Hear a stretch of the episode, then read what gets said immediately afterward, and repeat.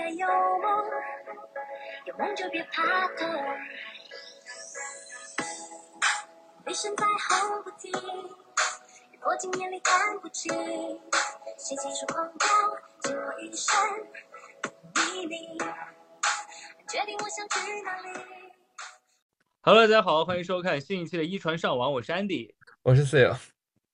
我们这一期录制的时间啊，是正好在呃中国女排结束2023 VNL 分站赛的之后的第二天录制的。没错。呃，打完美国女排那天之后，是不是有人还在你底下催更来着？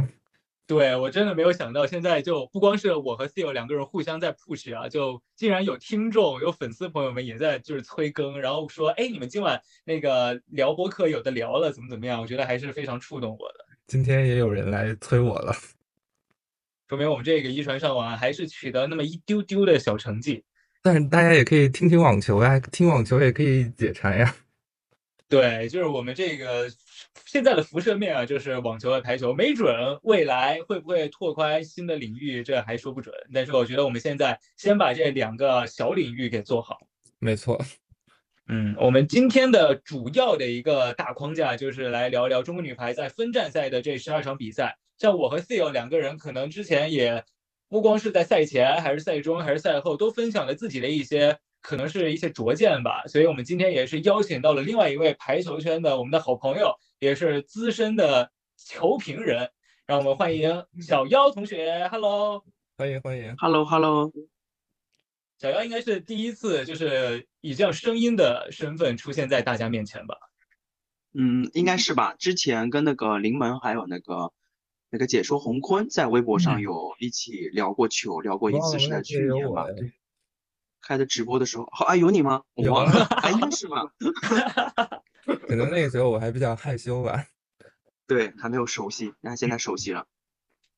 对，我们之前大家如果有玩微博，就是有在微博上去 follow 一些关于排球圈的一些动态的话，肯定都知道我们的小妖会在微博上，尤其是每一场比赛赛后啊，有非常独到，而且我觉得很多都是一针见血的那样的一些评论。只有我每次我看完比赛之后，我也会去呃有意识的去看几个博主他们的一些评论，我觉得这也是来拓扩展我自己的一些想法吧。所以小妖的球评，我每次是最后一定会看的，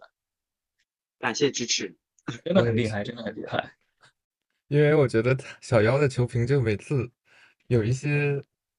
鞭辟入里的一些内容，就跟其他的人可能会有一些不太一样的点。我觉得可能是因为他平时自己打球吧，所以会把一些呃自己打球的一些体会融进去。所以呃，我虽然也会写一些简单，但是我感觉我是从大面上去写，他可能就会分析的特别细节和战术。从就是从战术素素养上去做一些分析。小杨，你是大概从什么时候开始有这样，比如说是写球评，或者说去和朋友们去分享自己关于某场比赛或者是某支球队的见解这样的一个习惯？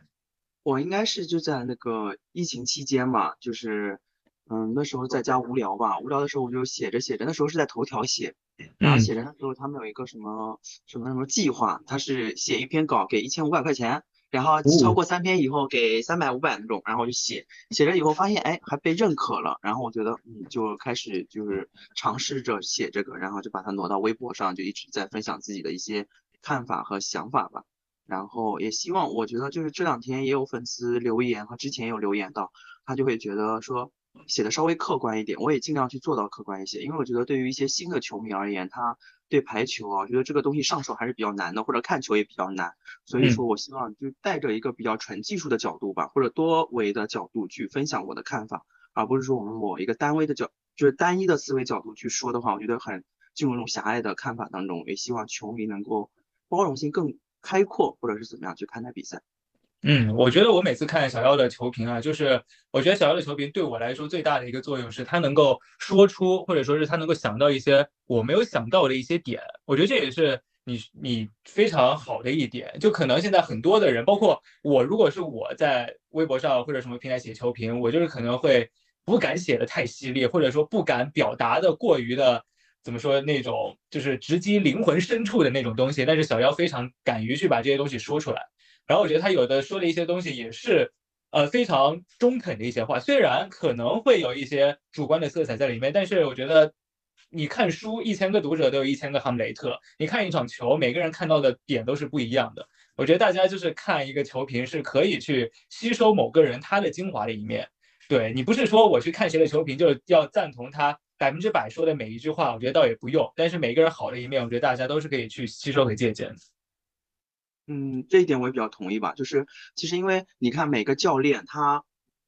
就战术的换人也好，或者临场的暂停啊，或者各方面都是不一样的。就是他的艺术性本身也没办法去考证。如果你换了赢了，或者你换了输了，这种结果都没办法去同同平行时空去校正这个结果。所以说去多多方面去看每个人的话呢，就比较综合。看下来会比较好一点。有的时候每个人都会有单一的角度去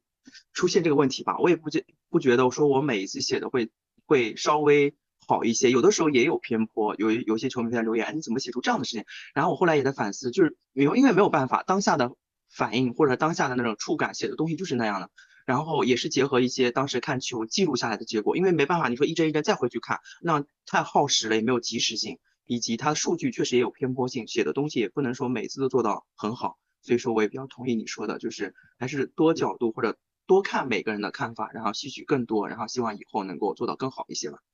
是，我觉得小姚刚刚说的一点我也蛮赞同的，就是你在看比赛过程当中，就是你被那个情绪给带动了之后，你的一些想法可能会稍微有一些激动。但是你如果可能最后平复下来之后，可能过一两天再看同样一颗球，或者是同样的一个战术，同样一场比赛，反而会有不一样的一些看法。所以我也是跟 C 友说，就是有的人可能呃在催更啊，就说你们应该，包括 C 友也有时候也说啊，就是我们是不是昨天晚上打完比赛之后就立刻来录这个东西？然后一个是昨天晚上可能时间不是很允许，然后另外我也想就是当下来录的那个心情会有一些。可能会偏主观一点，可能会偏激动一点，反而是隔了一天或者是隔了几天之后，你整个人冷静下来，你再去回看这场比赛，可能输出的观点会相对更客观一点。Phil，你觉得呢？没错，而且球评这个东西怎么说呢？本来就是带着就是一个人的思想和一个人的看法去就是输出的一些内容，所以说呃。就是在大家在写的时候，我想肯定也都是尽量去做到客观，但肯定还会是会有一些自己的思想和自己的一些感情在里面。我觉得，而且这个东西真的很难免，就是你喜欢你就多看，呃，你不喜欢可能你就可以去选择或者不看，或者就是自己去品一品那个比赛就好了。呃，没必要说就是上升到其他的高度，就是扯一些其他的一些其他的因素进去。我觉得就是大可不必，也真的不需要这么上头。对对对，我觉得你就是看这些东西，就就你当做去看一个小说，或者当做去看一个故事就行，你不需要太就是字字珠玑那种斤斤计较那种感觉。对，其实我觉得就相当于是看完比赛之后的一个读后感吧，就相当于这，因为你不是平时看什么综艺或者看什么电影电视剧之后，你也愿意去看看影评啊，看看那个什么的，不是，其实都是一个道理。是。那我们今天就先进入到我们今天最重要的主题，就是来聊聊中国女排在今年这个赛季已经打完的这十二场比赛。小杨，你对中国女排这十二场比赛，如果让你提炼出一个关键词，你现在脑海当中想到的第一个关键词是什么？起伏。哦，这个词倒是有一点出乎我意料。嗯，就是，嗯，因为大家都带着期待，去年世锦赛。也好，或者是我们这个阵容的打法体系，然后一开始是抱有期待的，但是打出六连胜以后也是有的，然后中途也好，或者到四连败嘛，然后后来又有，就是因为中间没有人想到会连输四场，然后最后也没有人想到，就大多数人嘛，就至少我，因为我有个群嘛，我在群里的时候，他们说能不能赢美国，我说如果我们的经济人状态调动出来是可以赢的，然后大但是大多数人是不看好的，所以说就是在这个结果上是有起伏性的。然后第二个就是他的比赛过程中，哪怕赢球输球也好，他的过程中我们也有比较大的起伏性。然后球员也好，教练来说也好，就是各方面我感觉他们都是一个不稳定的体系。所以说，我想用这个词来评价这一次比赛。嗯，我觉得这个确实啊，就跟我刚刚说的一样，小妖有说的一些观点，就是真的是我完全没有想到的一个词。我觉得如果对我来说，我可能当时问这个问题的时候，我想到的可能是一些比较。比较虚的一些东西，比如说就是一些可能精神层面的一些词语啊。但是小妖刚刚说的这个起伏，我觉得非常准确的概括了中国女排在这十二场比赛当中，从六连胜到四连败，再到两连胜这样一个这样的一个状态。包括我觉得对于他们和球迷的心情来说，肯定也是起伏的。那 Phil 这个问题抛给你，对你来说，你想到的第一个关键词是什么？我想到的，我觉得就是惊与喜交替吧。对，哦。对，因为可能就是从这十二场比赛来说，我可能就不太会像小妖那样，就是呃，就是说实话，打美国之前，我就基本上属于一个破罐子破摔的状态，就觉得啊，反正也就看吧，能打成什么样就是就什么样呗。但是没想到，真的就就是呃，大家从第二局开始。完全就进入到了就是一个忘我的状态，然后越打越好，越打越好。尤其是决胜局那一波得分高潮，简直就是给我看的特别爽。一而且我那天其实心情属于特别就是不太好，可能是被人就是割了的那种状态。然后本来 本来不准备看就是呃中美大战的，因为觉得可能也会输嘛。但是可能机缘巧合，就是又又让我逮着了，那我就看呗。看完了之后就觉得呃就是。呃，中国女排赢了美国，我可以原谅全世界，就是那种状态。昨天看有人在那个这个朋友那个叫什么微博发，就是就说一个特别关键的一个词，就是带引号的“大赦天下”。对，就是觉得好像赢了美国女排之后，好像前面的所有的那些问题啊，都可以一笔勾销那种。但是我觉得这也是当下的那种非常激动、非常惊喜的那样那种心情。带来的一种你的想法，可能冷静下来之后，你现在回想起来之后，还是会觉得，哎，我们之前呢四连败输的还是有很多的问题在，所以我们还是应该从一些客观的角度，比如说技术统计来出发，因为现在其实越来越在不光是排球比赛，包括各种各样的体育赛事当中，你的一些技术统计起着非常可以说是一个指向标识的一个作用。对，那 Theo 有没有就是关于中国女排的一些技术统计的一些？包括一些排行榜啊，或者说是一些情况，跟大家分享一下。其实这个我想交给小妖来说，因为我看他微博，其实今天分享的已经很全面了。呃，我想再补充一下，就是因为我之前不是说惊与喜交替嘛，我只说说到了喜的一部分，就是就是美国这一场可能就是十二场比赛里确实打的最好、最释放的一场。就是呃，其他的喜这边就可能是六连胜这块儿，没呃，第一场是赢巴西，跟呃就是名古屋站还赢到呃就把日本零封嘛。其实这其实都是相当开心的，就是一个过程。就尤其回顾这一个月中国女排的这个历程之外，就觉得这个是中间特别开心的一个过程。呃。包括到中间四连败跟打韩国那种纠结和那种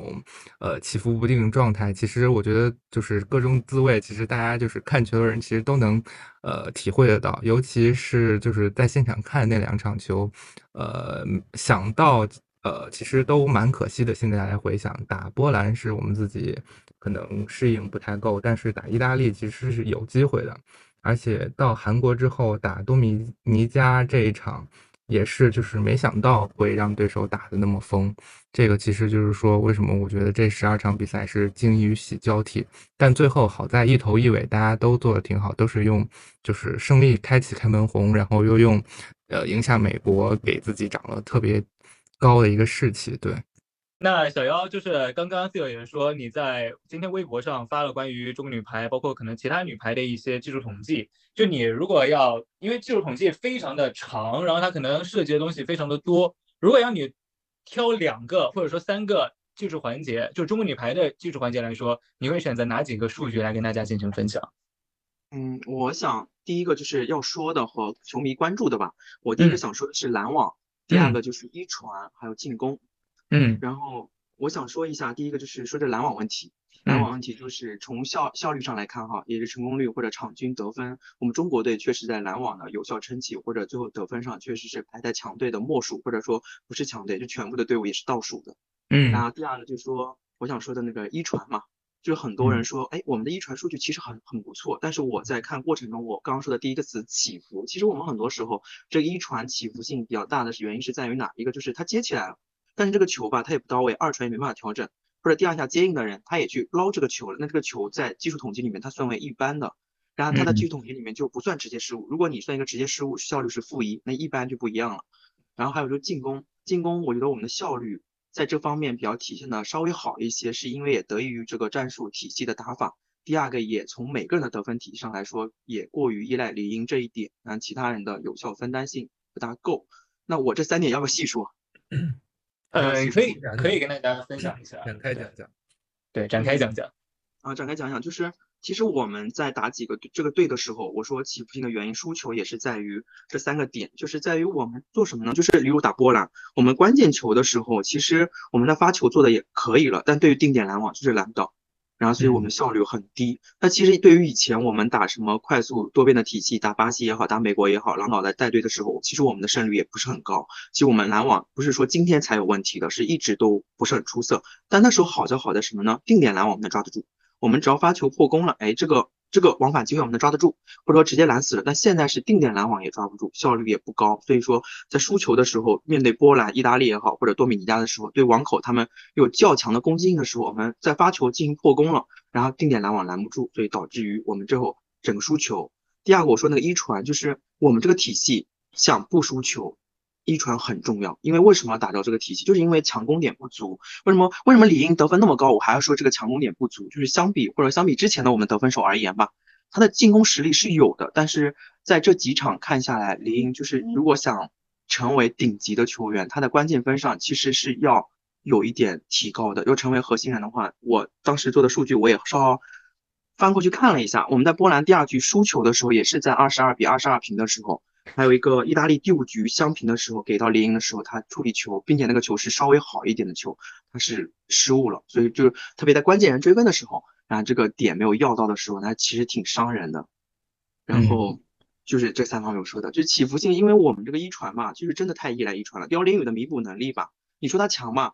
他也不稳定；你说他不强嘛，他其实传的还可以。从最后的数据来说，我觉得比上不足，比下有余吧。那目前也。我觉得让我去挑，也确实也挑不出比他优秀的，但是他确实相比你说相比魏秋月他们能行吗？那确实还差点差距的。但目前来说，我是觉得大家尽量去弥补，然后一传不好，二传去弥补，把这个球调高。比如打美国的时候，那好，我们尽力去把这个球调高，能给攻手发力，发发上力的，我们其他人保护，然后保护完了再打，就是我们觉得要打整体的一个东西吧。比如我说的这个一个拦网出现的遏制住网口没有给人遏住，第二我们自身的一传出现波波动的话，那我们一攻打不死，你就没有办法。然后进攻就是比较好的话，我觉得进攻每个人还不错，是得益于这个体系。当然，李英也确实打了很多艰难的调整攻，那确实也验证了他的实力。他实力确实有的，就是我觉得就是在关键分或者是稳定性上可以做到更好。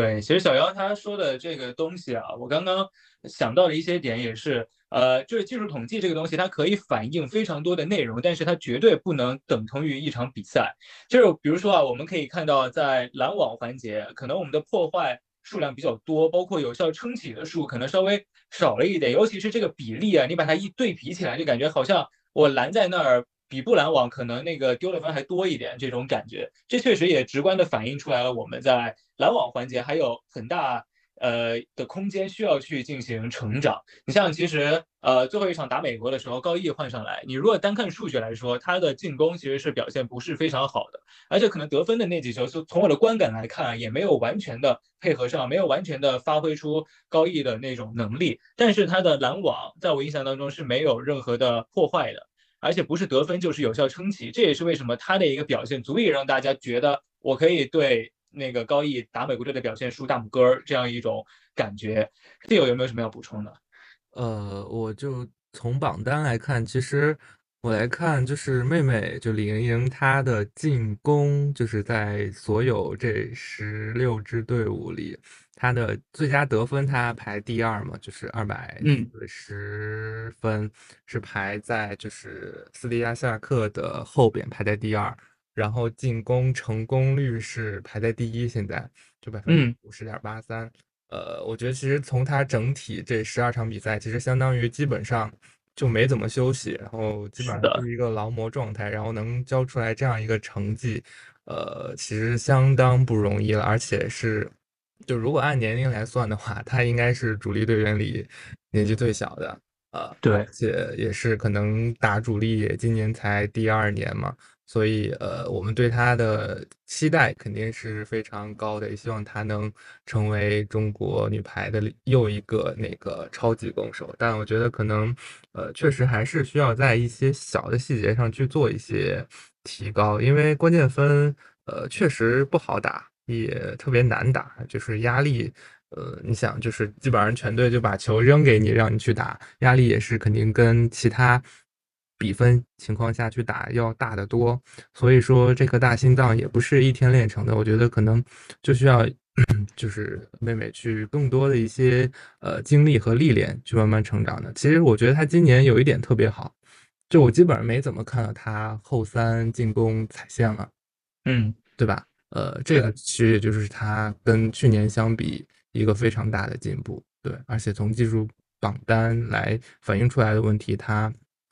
已经算是非常厉害的攻手了。嗯，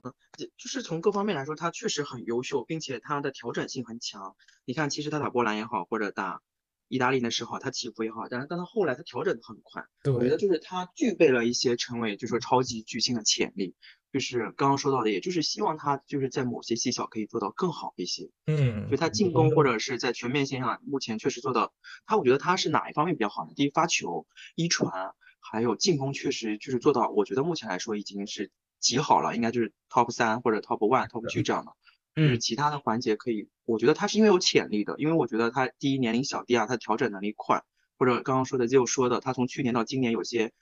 踩线啊或者什么都改掉了，我觉得他具备成为一个超级全能的人，然后所以说当时说的时候也希望他在这一环节可以做得更好。因为就是我觉得现在李盈莹如果按照一百分满分打分的话，她肯定能够达到九十分以上。但是我们都知道，就是。能够明眼看得出来，他的能力绝对不止九十分，他可以拿到九十七、九十八，甚至九十九分。所以就是也是希望他能够在已经达到九十分这一条非常高的优秀的标准之后，能不能再去往前进，达到九十五分、九十六分，甚至达到九十八分、九十九分这样的一种状态。我觉得这是所有球迷内心里肯定都会期待的一件事情。没错，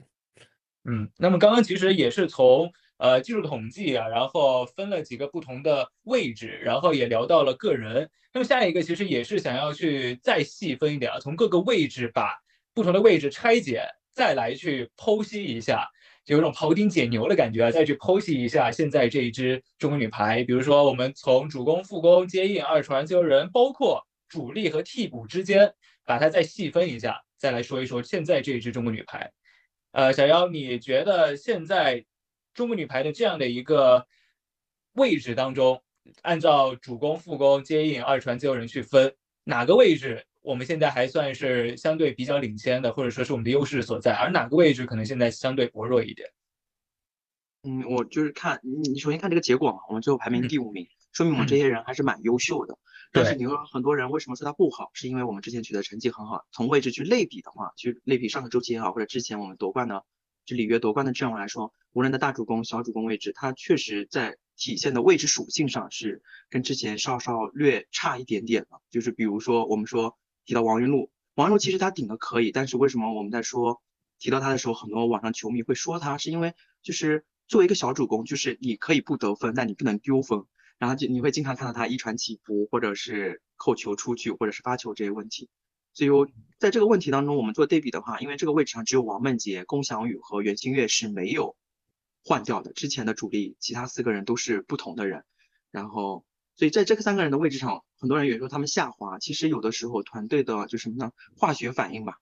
其实是要看队友的。我觉得如果队友之间弥补性比较好的话，会越打越好。然后这三个人同同属性的时候，王梦洁大家说他表现的哎比较好，没有受什么影响。但是因为在队长袁心玥方面。还有在攻防宇方面，大家很多人都会提到说，好像没有以前厉害。但是我在看昨天的关键场次上，或者是打美国的时候，我觉得袁心玥也好，龚翔宇也好，我觉得还是做到一个老队员的作用。虽然说袁心玥的拦网是有是有破坏很多，但是他的得分确实对队内第二得分，他的两点攻支撑效用很大。然后他该拦的定点球他也能拦到，然后拦网虽然数据不好，但最后总得分也还不差。然后龚翔宇在整个的攻防串联上。我是觉得小雨应该是进入，就个人观点啊，就是就是就我属性而言，假如说我打了十多年的球，也会在对于某些场次上兴奋度不够，就会让让就是很难调动，然后所以说出现一些起伏性。加上现在怎么说呢？改的新的打技术打法里面，他也要承担右翼的任务要比以前重，再加上现在跟刁林宇的配合，我觉得这个球吧就是没那么舒服，所以说有的时候会没那么关键的场次上是有一些起伏，我也能理解。然后其他的位置上的话，王媛媛在进攻还可以，篮网确实要相比小福肯定跟没办法跟闫妮比了。也希望他未来篮网是整个的练习上方面，我希望中国队吧应该是多交流。第一方面多交流去选一个方案，第二个就是环境这东西确实没办法改变，就是这里能插一个问题吗？就是前两天有人说许直和拦漏中线这个问题，就是对于篮网，我觉得教练组是想办法的。很多人说为什么漏直线，我反而觉得漏直线是教练组。在想办法解决问题，不是说他们有问题的问题，就是看法啊，就是因为我们之前打比赛出去也会说，复工拦网实在太差了，来不及怎么办？那你端端拦网是帮复工还是不帮？如果你端拦网直接就就拦这一条线，那剩下的小斜线、大斜线、二直线都得防，那这个后排自由人也好，主攻曲线怎么取的问题就没办法取。但如果端拦往朝里取，取了以后跟副攻也能并拦，他只剩一个小斜或者一个直线，这样防守的人那就要看防守能力。所以这个好与坏吧，也没办法评价。但确实根源就出在这个拦网上面，因为他并拦比较慢嘛。是。然后对，然后二传方面的话，嗯，刁林宇我觉得好嘛，就是他是现在最能懂菜道这个体系的执行人。不好，就是大家刚刚说的，就是他确实传球快速，这个时候吧，你要追快的话，它稳定性就得丧失。但有些场场次的时候，他的那个垫条也好，或者确实有点，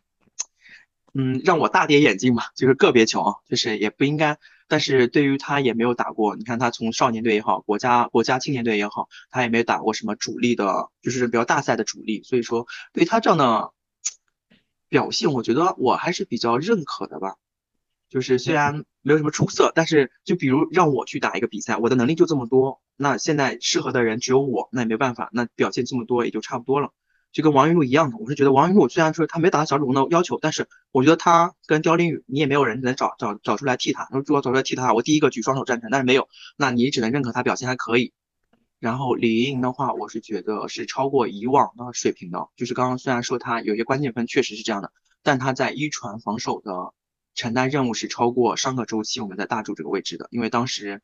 我们小主接四到五轮，龚翔宇会接到四到五轮，会相对特别是一些关键场次是不接一传的。那现在我们他无论什么时候都在接一传，没有。我觉得小妖其实说的还是非常深的啊，就是他剖析的每个位置那个点还是蛮深的，包括他应该承担的一些东西和他最后表现出来的一些东西进行一个对比。我觉得这也是呃我们对。因为不同的位置，包括不同的球员，包括你哪怕是主攻，你大主和小主之间也是有一些区分的。就排球这项运动，我觉得就是每个人要把自己分内的事情给做到最好，这样你的一个整体才会起到一个一加一大于二的一个作用。那 C 友对你来说，你觉得我们现在按照这几个位置来进行划分，哪个位置是你觉得现在嗯已经及格了，或者说已经是优秀了、凉了？然后哪一个位置是你觉得嗯还不够，还需要再继续打磨？呃，这么说的话，其实我觉得最就是现在觉得还不错的，可能就是复工了吧。就是复工可能相对来说是就是在一个六十分以上的一个水平，或者说七十分以上的一个水平。然后，呃，四个人也都能发挥自己的一些作用在场上。就比如说，有时候可能呃，圆圆他的那个伤病出现一些反应，那杨涵玉跟高一都能顶上去。对，尤其高毅的，就是在美国这一场，就大家都觉得他是一个骑兵的表现，所以现在相当于是四个副攻，也呃怎么说，也都是上个周期就是狼道这边挖掘出来的。现在这个年纪，呃，也正是出成绩和就是往上走的一个阶段，所以现在副攻线确实是比较容易让人放心。还有一个就是自由人位置，自由人位置，王梦洁就梦洁梦洁这十六场。比赛基本上都是主打打下来的，可能会在个别场次，然后呃，李非凡上来是做那个防守自由人的作用来去做。当然，就是从一传和防守，还有嗯这两项技术环节来说，王梦洁发挥都非常稳定，就基本上是一个持续输出的一个状态。李非凡上场之后也是呃给到队伍很大的一些作用，尤其是打塞尔维亚那场，就是印象特别深。好多直线感觉就是硬起，对，而且是面对那个波斯奎奇的那个进攻嘛，所以就防守端这边其实还是蛮不错的。呃，另外一点就是打美国这一场，其实他们的防守，嗯，我感觉能赢美国就是从防守先冲出来的，尤其第二局那好几个，就开局那好几个防守，我感觉都特别惊艳，就直接相当于是直接感觉变成了那个一传的那种感觉，然后让攻守可以有呃打防反的一个机会。那如果我觉得呃需要做一些变化，可能是主攻这一块还是确实。会有一些，我觉得可能呃需要做一些调整或者需要变化的一些地方吧，嗯，因为可能呃从中国女排的打法来说，主攻也确实一直承担的任务会比较重，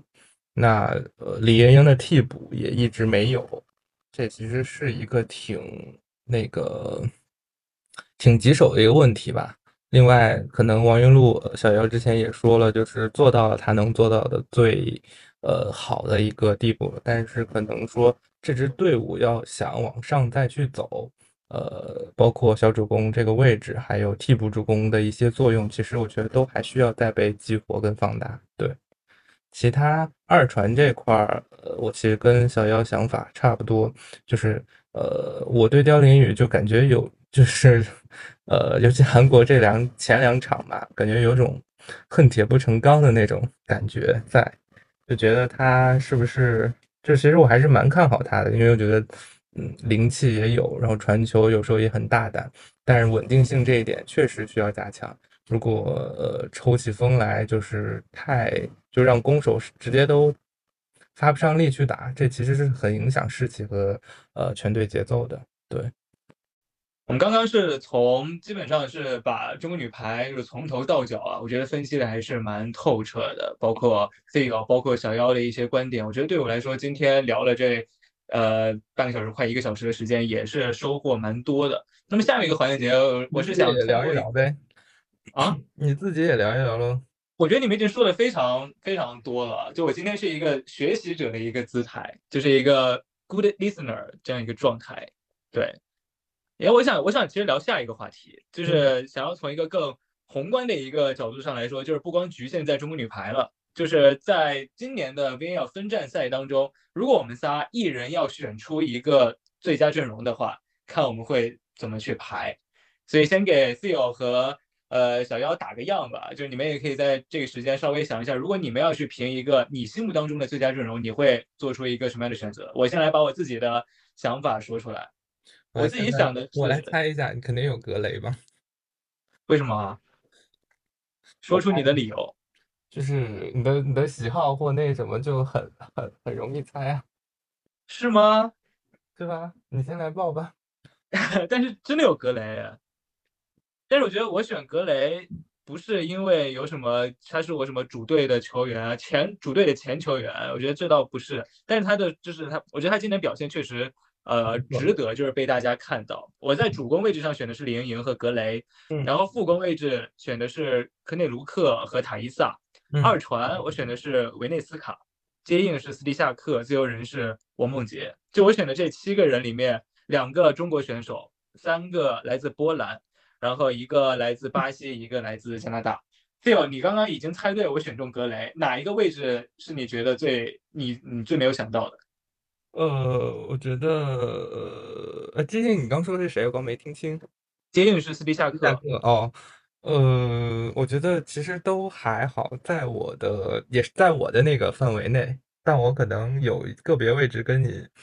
呃，就是有一些出入。OK，说出你的答案。我这边主攻是李盈莹，然后呃，另外一个对角我选了古赫沙里娜。哦。哦，然后副攻我选了 J 马丁内兹跟那个科内卢卡，然后接应这边我选了瓦尔加斯，呃，二传这块因为我想着古赫沙里娜上了肯定得，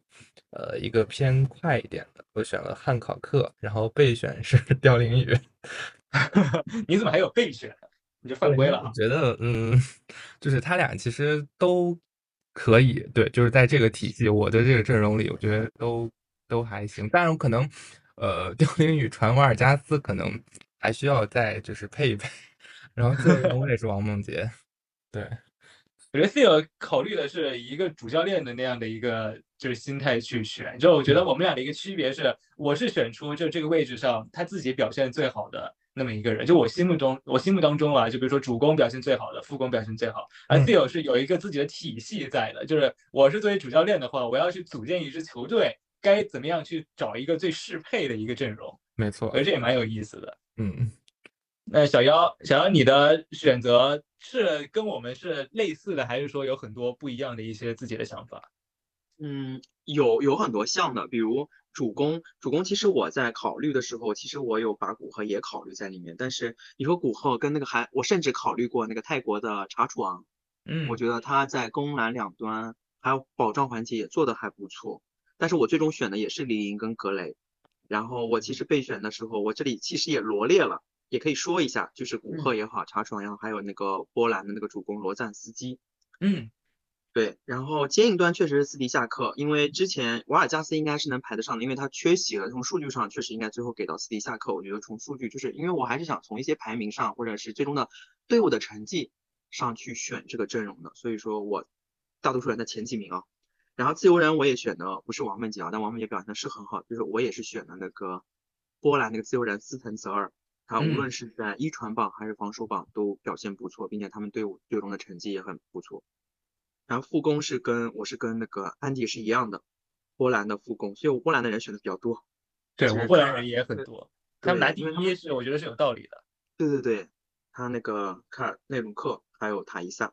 嗯那备选的时候，其实我还有写到我们的老将艾达，我觉得他在篮网进攻端表现的也还可以。然后二传的话，我是在美国汉考克跟那个意大利那个博西奥之间选的，因为这一次意大利他的成绩靠前，并且他没有什么出色的人过来，在我看来啊，艾格努也不在，德基纳罗他们都不在，当然其他攻手也没那么差，也表嗯现可以，但是我觉得这里面大多数的功劳要得益于这个二传博西奥。对，所以我在这方面选的时候，就在二传方面和自由人方面有点不一样，其他的差不多。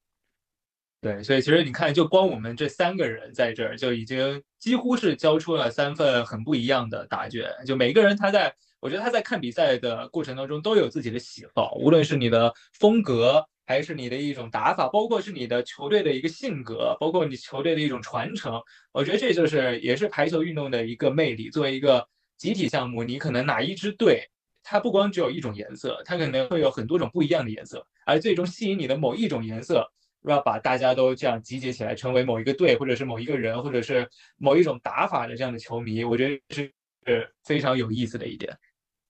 没错，那其实，在分站赛结束之后，距离呃总决赛还有一段时间，但是我其实有时候刷微博啊，或者看一些社交平台，感觉很多球迷已经思考的比较远了，就已经远到今年的奥运资格赛了。就其实感觉大家很多人觉得啊，在分站赛的一些表现，你最多影响的是你总决赛的一些对阵啊，包括是你可能的一些结果之类的。然后很多人说，今年的奥运资格赛好像一开始觉得中国队分组还不错，怎么看完这呃分站赛之后啊，觉得这奥运资格赛中国队反而是落入了一个死亡之组当中呢？小姚你怎么看这个事情？嗯，就是就像我之前在结束的时候，刚刚说说到美国一样，为什么对他有一定想法的话，是因为我觉得比赛这种东西是看临场的，或者是看状态的。我们当时输给波兰，应该是没有想到的。我是觉得我们的队伍自己的人没有想到说，在波兰就这个困难准备上，我是觉得做到不够。但这个队伍嗯为什么蔡导一直说年轻，是因为我觉得他们确实打大赛的经历不够。因为我以前也跟那个央视那个林姐聊过，她说嗯其实有的时候去看待球员，并不是说你看他这一次打得好，下次打得不好，或者怎么怎么样，他其实比赛打得少。就比如很多人针对换人也好，就提前说这个换人的事情也好，就是其实对于他们这几个主力而言，我是觉得让他们一直打是有好处的。关键时刻就是和他们打，你不可能说换其他的人上来顶，他这几个人大赛经验本来就缺乏，所以要需要他们几个人去打这个比赛。所以当时他们没有做困难准备，但他们实力又没没有达到上一批的队员，我可以说在场上调节。他们一旦处于落后的时候，没有能力，或者教练组也好，球员也好，他没有能力说把我的状态再重新调整回来，所以就一直处于落后的状态。但是呢，这个体系，我是觉得只要球员能够注意力集中，把一传保证好，我觉得任何队伍在打我们的时候，就像我之前说的，我们赢球没有把握，但是我们输球想赢我们也很难，因为我觉得这个体系只要一传没有起伏性那么大，我们拉开以后抢速度也好，或者复攻战术打开也好，我们这个球队想赢我们还是比较难的。我觉得各个点的攻击力也好，或者一传保障，最后我看我们数据，李颖也好，龚翔宇也好，王曼杰和王玉露他们的一传保障都还可以。虽然起伏性，我觉得起伏性就是因为打球嘛，就是我是觉得，如果我们平常正常打球的或者看球多的人，就会发现什么样的对手你掉什么样的状态。我觉得这个是还是有一定的，是就是什么呢？有依据说吧。我就觉得打那几场是本本身我们觉得我们可以打对手。但是呢，自己意大利也没来主力，他们觉得可以打，但打着打着发现不行，但发现自己实力上又不能到到以前的成熟的队员的时候调整，就比较偏年轻嘛，然后就一直输输了四，然后到后来认真打美国了，哎，又可以了。所以说，我觉得奥运资格赛担心的程度觉得没有那么大，因为我们只要做好自身的一传体系的话，因为虽然说加拿大也好或者多米尼加也好，它有攻击性，但是他们的失误率还是比较高的。我觉得就是如果给到压力给他们，他们是。是有压力的，他们赢不了我们的，但是前提是我们要注意力做到集中，保证好一传。如果我们注意力集中的话，或者是没有那段疲劳期的话，我觉得打他们还是有些把握的吧。哪怕打塞维亚，我觉得那几场也是出现一传方面的起伏性。我觉得如果保证好，当然也有可能临场一传也保证不好，谁也不能说准。但是我还是看好的，我觉得没有必要那么担忧。就是我也跟之前有一个人聊聊天说，如果我们这个体系。还有现在的球员去打这个奥运资格赛，还在担心拿不到门票的话，那这这是中国女排确实也就离强队太远了。我觉得还是不要过分的担心，输球归输球，还是要看各方面的原因的，也不能说输一场球或者输了四场球就否定了这是队伍的实力或者是的能力，也不能太高估对手。就是对于整个奥运资格赛，我还是看好比较第一时间拿到这个门票的。是，我觉得小妖的观点就是，中国女排最大的对手在于自己。就无论你分组分到什么样的对手，你只要中国女排自己打出了自己应有的水平，拿到这个小组前二，第一时间获得巴黎奥运会的资格，没有任何的问题。但是你如果球队自己做的不好，根本没有打出自己训练的水平，或者说没有打出自己的一般水平，那可能打任何球队都会比较悬，就是都有可能会输球这样的一个感觉。对我觉得确实中国女排她。最大的敌人可能从某些方面来说是自己，但是我们也不能去呃忽视现在整个的世界排坛，尤其是世界女子排坛。你说到底有哪一家是一家独大吗？我好像现在没有觉得，反而在至少从今年已经结束的这几站分站赛的表现来说，好像每一个球队和其他球队比都不是说。我有绝对的优势，一定能够战胜你，因为每个球队都有自己的漏洞，也都有自己的长处。所以 Theo 有没有呃一些信息或者说一些观点跟大家分享一下中国队在奥运资格赛的关于其他的一些对手他们的一些情况，比如说塞尔维亚、多米尼加、荷兰、加拿大这些跟我们能够去打一打掰腕子的这样的一些球队。嗯，其实我觉得安迪刚已经说了，其实就是主要就是这几四支队伍。就如果想第一时间拿到奥运会资格赛的话，当然塞尔维亚从那个 就是硬实力上来说，如果他们主力就是真的就回归，然后达到一个比较好的一个经济状态的话，确实实力是比较强的。当然还可可能还会有一些不太稳定的因素，就是他们刚刚换帅嘛，所以就是将帅之间也是需要进行一些磨合和一些信任的。这可能也是咱们的一个机会。荷兰、多米尼加以及呃那个呃另外一个是哪一个队伍来着？加呃加拿大。其实呃就怎么来说呢？呃这三支队伍就相当于，其实小妖刚刚说的已经很好，我觉得就是看临场发挥。嗯，而且他们三个队伍，其实我觉得有时候其实拼到那个关键时刻，呃有时候底蕴这个东西，呃。其实还是蛮重要的，就是一代一代传承下来的这些东西，还有一些，就这种东西说不清道不明，但其实是会给到我们一些加持的。呃，另外一点，我觉得，呃，小杨刚刚也说的蛮好的，就是为什么，呃，蔡导一直不换，就是就是不不大面积的调换阵容呢？一个是就是现在这个体系。呃，这个体系是需要这七个人相互建立信任感的。就是之前也跟安迪呃聊过这个话题，就是大家是需要建立信任感的。那这个信任感是呃需要通过什么来去体现的？一个是通过可能是呃底下的训练啊或者什么，另外一个就是要通过实战去建立。那这个实战也分很多种情况，可能就是打得顺了之后，大家都觉得那我们都可以。这样子一一一点一点打下去，那呃会有一些好的一些默契在。其实最重要就是一起打过一些逆风球，打过一些从呃挫折之后，然后又能站起来这些比赛。我觉得这个信任感的建立一定是需要通过比赛积累去进行提升的。那美国这场其实就是一个蛮好的一个例子。嗯，对，我觉得今天我们从中女排她的一个表现，然后一直聊到后面延伸到关于我们的一些对手，包括其实从我们聊那个最佳阵容的时候，其实也是稍微宏观的去带了一下，除了中国女排之外，其他的一些世界强队他们的一些重要的球员，包括他们的一些优势所在。对我觉得今天整个聊的内容，至少对我来说，我觉得干货十足，所以听了今天这期播客的观众真的都有福了。对，而中国女排将会是在北京时间的七月十三号晚上十一点半来进行总决赛四分之一决赛的较量，对阵巴西女排，也是一个老对手，也是我们之前经常会在各种各样的场合去碰面的这样一支球队。然后，其实，在没有比赛的这段时间，我觉得大家也是可以去关注一下我们中国男排的表现。因为中国男排其实对中国男排来说压力也是挺大的，因为为了能够保住 VAR 的参赛资格，所以是最后一周的表现。其实我还是蛮期待中国男排能够再带来一些突破的，就哪怕没有突破，能够保住继续参加 VAR 的资格，我觉得就是最大的一个惊喜了。对，那么今天我们这一期一传上网就到这里告一段落了，非常感谢小妖同学能够来参与我们的一传上网，跟我们分享了非常多的干货，也是邀请小妖能够之后常来，谢谢小妖，谢谢谢谢好的，不客气，我很开心来跟你们聊天，以后有机会的多多邀请我。OK OK，我们以后看一传上网能不能把规模弄得更大一点，而且我们现在从双口相声到群口相声，然后看能不能在更多的那种像一个圆桌会谈一样那种感觉。我觉得，尤其是因为我们都是球迷嘛，我觉得球迷之间的这样的一些观点的碰撞是非常有意思，而且是非常有时候能够让我醍醐灌顶的一些收获的。对，所以也是希望我们的一些听众朋友们，如果有什么观点，或者说有什么想聊的话题，想要跟我们进行互动分享的话，也是可以来给我们发私信，也可以去各种各样的平台去联系我们。对我们也是非常期待能够与我们的听众进行非常好的一种交流。那我们今天节目就到这里，感谢大家，拜拜，